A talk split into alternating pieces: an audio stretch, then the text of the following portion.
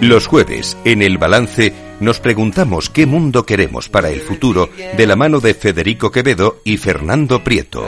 Futuro sostenible, la mirada en verde de El Balance.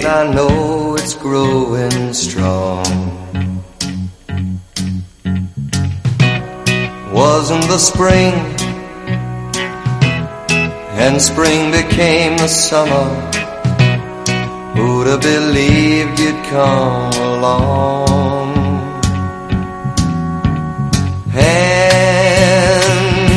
Tú sabes que este temazo es un temazo, es un esto temazo, es un temazo, ¿eh? pero tú sabes que sigue estando de moda y que eh, si vas a, vas a muchas discotecas de chavales jóvenes de veintitantos y, y muchas fiestas terminan con esto y todos cantan así Caroline es un temazo impresionante bueno eh, Fernando Prieto, buenas noches. Hola, buenas noches. La verdad es que te- tenemos un dilema estos días ¿Por qué? por poner siempre la misma canción para empezar la sección esta de, del observatorio o cambiar cada día la canción, porque hay millones de canciones tan buenas. Bueno, tan- es que pero hay, es- pero te tengo que reconocer que a mí esta canción me, me chifla, me parece, un dilema, me parece un temazo. Pero bueno, oye, eh, lo, lo resolvemos en la siguiente. Eh, vamos a- allá con nuestros con nuestro futuro sostenible, con Fernando Prieto, CEO del Observatorio de la Sostenibilidad.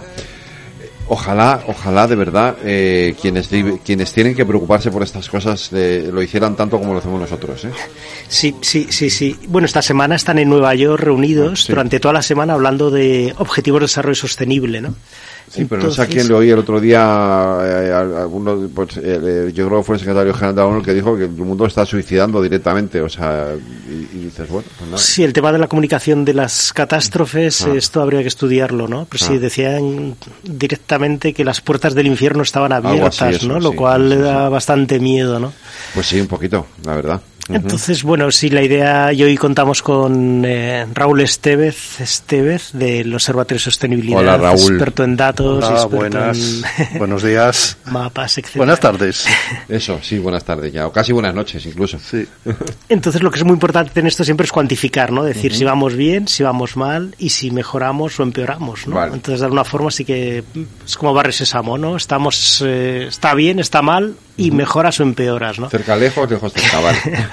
Alto bajo. Y entonces para eso los ODS, que son de alguna forma una cuantificación de la sostenibilidad que aprobaron 193 países, o sea, no es algo que se inventara alguien o es algo de un partido político u otro, ¿no? Pero se podía elegir cualquier otro tipo de métrica de la sostenibilidad, pero en principio todo el mundo va a estar de acuerdo en que no haya pobreza, que no haya hambre, que no haya catástrofes, que no... Sí, claro. Entonces, de alguna forma, eso es, eh, entonces ya podemos discutir cómo se consigue, tarde, temprano, tal, pero de alguna forma la- el diagnóstico de esto es, es muy interesante, ¿no?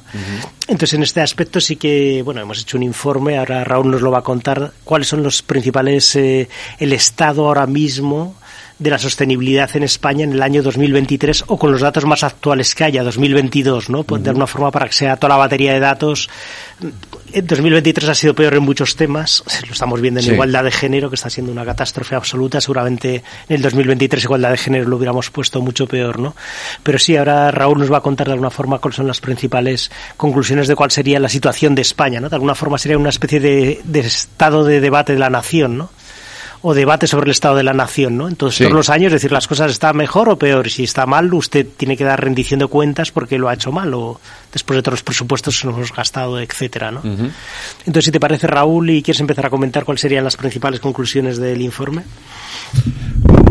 Principales conclus- conclusiones del informe. Pues bueno, primero me gustaría comentar eh, sobre todo que cuando hacemos este informe y cuando evaluamos sostenibilidad refiriéndonos a ODS, básicamente lo que estamos hablando es de indicadores donde se mide la evolución siempre, siempre que sea posible de la forma más numérica y cuantitativa posible porque es lo más fácil de entender, la evolución hacia las metas que establecen los ODS. Y entendiendo en cuenta que el ODS hay que interpretar lo que es bien, es una agenda de ambición política y a veces se dice muchas tonterías como si es un por ejemplo la, la agenda 2030 no establece que haya que prohibir el consumo de carne ni que haya que prohibir la caza ni muchas tonterías que se están diciendo Ya, últimamente bueno, sí, hablamos de cifras, hablamos de números y vamos a decir algunas cosas más interesantes es- es en este nuevo último informe. Si queréis vamos por de ODS en ODS Vale. ¿De acuerdo?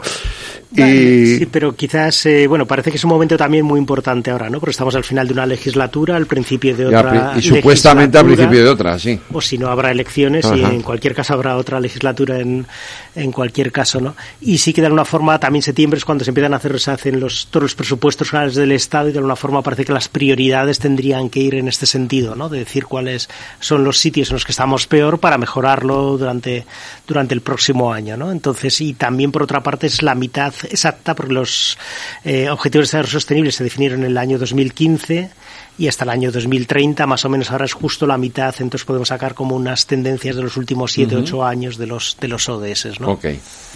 Raúl. Pues si queréis podemos repasar muy rápidamente a modo de píldora algunos datos de algunos ODS. ODS 1, fin de la pobreza. Pues podemos decir que una, en principio una evolución positiva se ha reducido en España en 2022 a niveles previos a la pandemia. Eh, y tanto eh, la tasa de riesgo de pobreza como la proporción de población que está en Europa en Arope. Eh, de todas formas, sigue siendo muy alto. Un 26% de la población residente en España está en situación de Arope, que es el riesgo de, eh, de privación material severa. Eh, esos son más de 9 millones y medio de personas. Son datos de línea, o sea que son datos que nadie está inventando. Ha bajado, pero seguimos en, en, en, situación demasiado elevada. Hambre cero. Pues bueno, dos cosas. Una negativa, se sigue notando una prevalencia sobre sobrepeso y obesidad, eh, sobre todo entre la población adulta masculina, ¿De acuerdo? Pero dato positivo, aumenta ya la, sigue aumentando la agricultura ecológica, que en los últimos 10 años ha aumentado un 10% en eh, hasta el 10% de la extensión de las explotaciones agroganaderas de España. Sí, este es un dato muy positivo, pero lo malo es que esta, esta agricultura, estos productos se están exportando sobre todo a otros mercados, o sea que todavía España no ha interiorizado el consumo de estos productos ecológicos, que es algo que podría ser muy positivo y sí que todavía nos queda un amplio margen para mejorar, ¿sabes?, nuestra alimentación, etcétera, Y también hay otro dato negativo, es que los niños, ¿sabes?, siguen, ahora mismo hay una obesidad también importante en, en niños pequeños, ¿no? Entonces esto sí que habría que intentar de alguna forma el, el evitarlo, pues con, ¿sabes?, evitar el sedentarismo, evitar los juegos, salir más a la calle, etcétera, pero vamos, esto es un tema que, que habrá que mejorar durante los próximos años. Bien, salud y bienestar. Me parece interesante comentar eh, eh, que eh, han subido las muertes por calor según el Instituto de Salud Carlos III, hasta las 11.700 personas. No debe sorprendernos. Venimos del verano más cálido de la historia en el que hay registros conocidos. ¿De acuerdo? Y sigue hay problemas con, con, el número de puestos de trabajo que se están cubriendo en, los, en el sistema público de salud. Y por otro lado, por ejemplo, eh, podemos destacar que tenemos unos bastante buenos resultados en enfermedades infecciosas. Parece que lo peor del COVID ya va quedando atrás, aunque ahora tenemos un pequeño repunte. Educación. ¿De acuerdo? Eh, es algo que tiene bastante peso eh, desde el punto de vista social porque eh, el fracaso escolar en España históricamente es bastante elevado y esto tiene una incidencia muy clara en la transición al mercado de trabajo. en realidad sí que es cierto que de acuerdo con la tendencia de la Unión Europea viene reduciéndose en los últimos años, pero seguimos estando en una posición elevada. Otro tema importante, según eh, los indicadores de adecuación del año 2023, eh, tres de cada cinco alumnos no, no leen y comprenden bien lo que leen. Y eso es bastante preocupante. Y también es bastante preocupante los datos de segregación económica eh, por, y por origen inmigrante del alumnado en ciertas zonas. Y vemos la educación sigue siendo un tema pendiente en España desde hace muchos años y tendríamos que ver también la próxima legislatura cómo podemos darle un empujón también a la educación superior y tal. Este es uno de los, de los grandes... cuestión eh, que se repite sistemáticamente. Sistemáticamente, es uno de los grandes asignaturas pendientes de la política española que se llegue por fin a un acuerdo para no estar cambiando los, el sistema educativo cada, cuatro años. Sí, o cada ocho años no hay forma de rentabilizar de manera, ¿no? Entonces esto sí que sería desde luego maravilloso. Y que los profesores estén considerados, pero también haya una exigencia sobre la calidad que están dando, o sea, entonces sí que tiene que haber ahí la enseñanza superior, no hablamos, pero también es algo bastante Seguimos. Igualdad de género. Eh, hay una sigue habiendo una prevalencia de posiciones eh, masculinas en el ámbito de la política, aunque bastante menos. Ya eh, estamos aproximadamente en un t en, torno a un 40% más, subiendo de concejalas, de ministras, incluso más, de consejeros, consejeras, perdón, de consejeras, de diputadas Curiosamente, sin embargo, en tema de alcaldesas están en torno a un 20% solo. No sé por qué, es extraño. Evoluciona positivamente, aunque todavía no se ha conseguido todavía la paridad. Más retrasado va el tema de posición de mujeres en, puestos directivos de la alta empresa. Sí. sí que es algo que habría que... En, en grandes empresas está en torno al 30%. También es preocupante aunque entre comillas, porque la criminalidad sexual está subiendo eh, ligeramente. No debemos olvidar en cualquier caso que estamos uno de los países con menor tasa de criminalidad del mundo y esto también afecta a la criminalidad eh, sexual. Pero eh, está subiendo en los últimos años. ¿Eso por qué ocurre? No lo sé. Puede ser también que, se, que se denuncie más. También puede ser.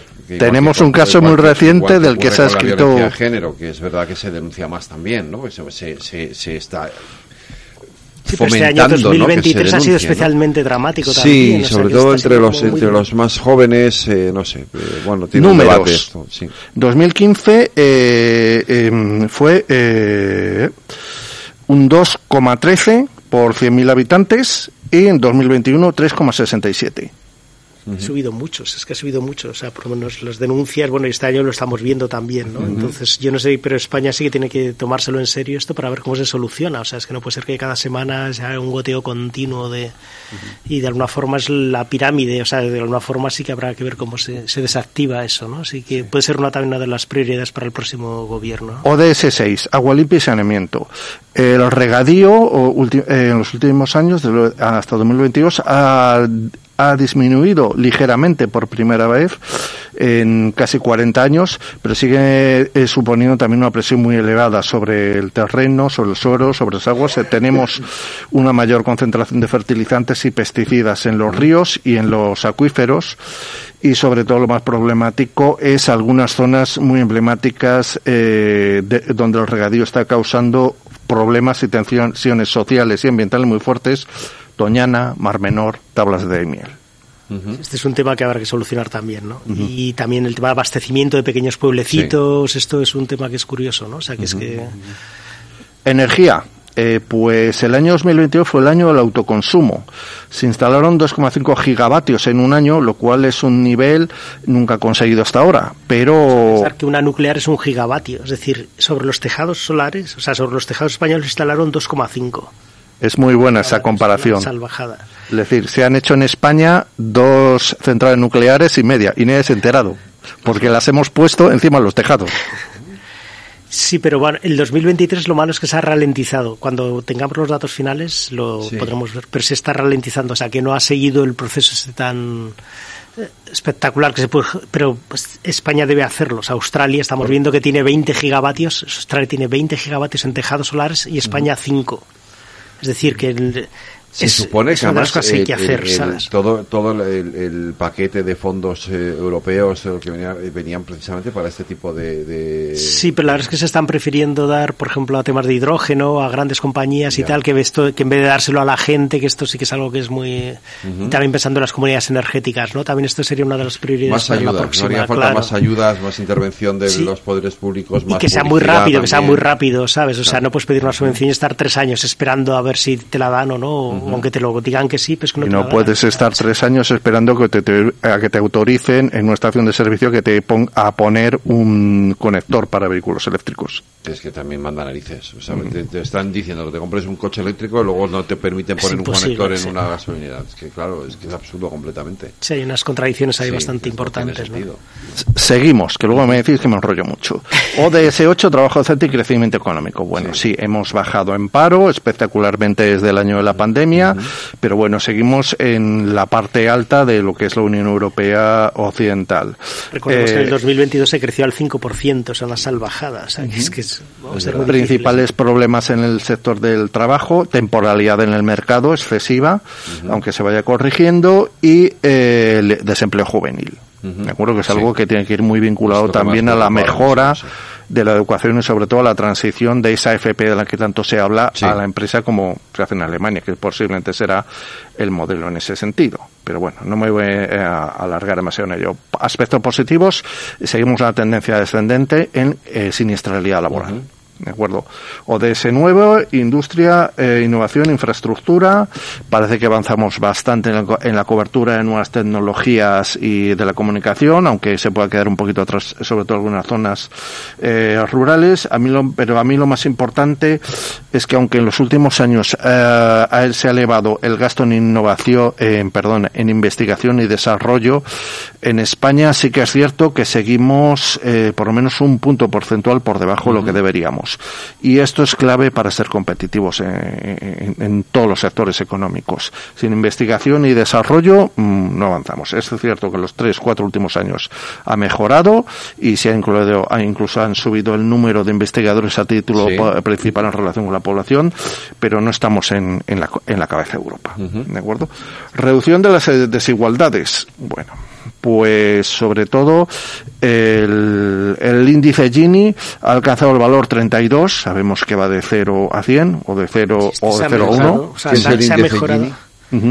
Viene a medir la desigualdad en la población ah, entre los más ricos y los más ah, pobres. el cero me parece que era lo que decíamos de eh, máxima igualdad, todo el mundo tiene lo mismo. El uno significa que en un país todo el mundo lo tiene, una sola persona lo tiene todo.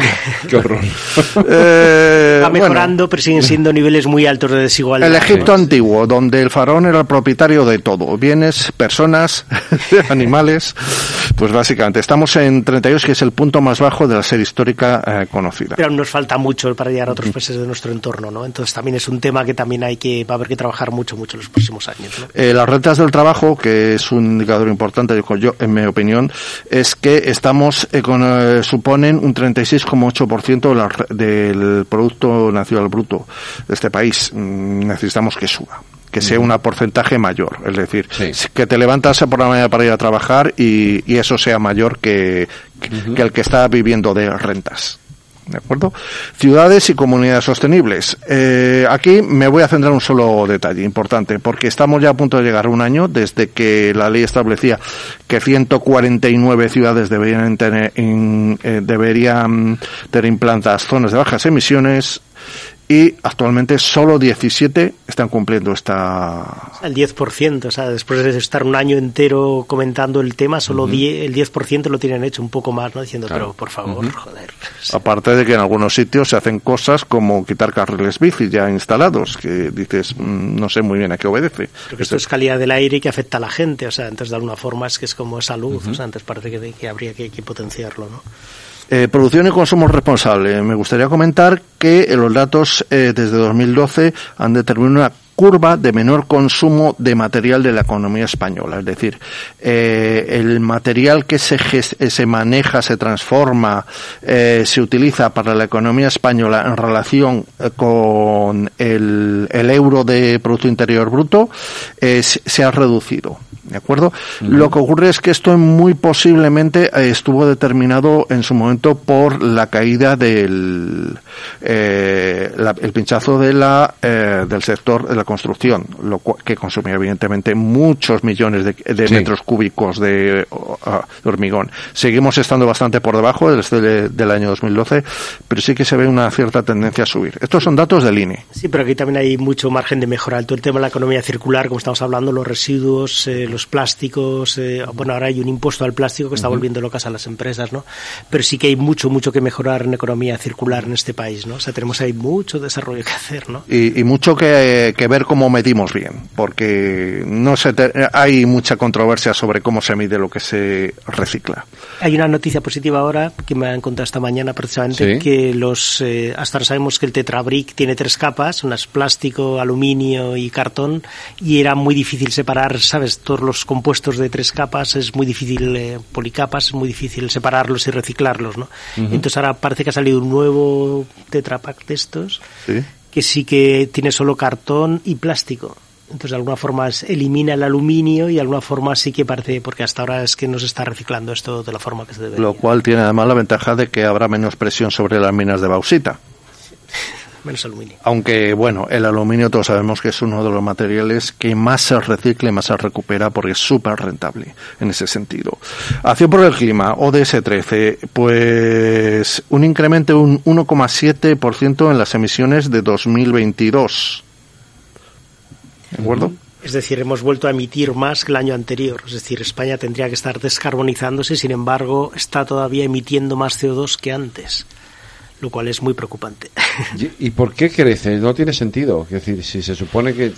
que, mm, No, pues estamos hablando de 2022. Entonces, 2022 se, se exportó mucha energía a Francia, se quemó mucho gas natural y hubo muy poca hidroeléctrica también. Y todavía seguimos teniendo carbón, con lo cual había hoy un mix complicado. Esperemos que en el año 2023 ya empiece a disminuir las emisiones de CO2, pero es algo que es que no se ha conseguido todavía, ¿no? Vida submarina, ODS-14. Bueno, simplemente según las estrategias marinas editadas por MITECO para cada una de las cinco demarcaciones marinas de España, eh, en ninguna de ellas se alcanza actualmente lo que se domina el buen estado ambiental, el BEA. Está claro. ODS-15, vida de los ecosistemas terrestres. Eh, pues bueno, la declaración de espacios naturales protegidas está bastante estabilizada. Eh, parece que está llegando más o menos a lo que vamos a tener de forma más o menos definida de aquel futuro. Eh, Galicia se queda atrás, sobre todo en la Red Natura 2000. pero importante, hay ocho hábitats de interés de la directiva que han perdido la consideración de estado de conservación favorable. Es decir, hay ocho nuevos hábitats hábitats que respecto al último informe que se hizo ah, eh, sobre la Natura 2000 han pasado de estar eh, en buen estado de conservación, favorable, a estar en mal estado de conservación. Esto también está afectando la sequía y también este año 2022 acordaros de los incendios, ardieron 250, 265.000 hectáreas como dato final, ¿no? En vez de 300.000 que estaban hablando, que es una salvajada, es una brutalidad. Es una barbaridad, pero bueno, pero es verdad que lo... Récord desde el año 94 casi 20 años prácticamente.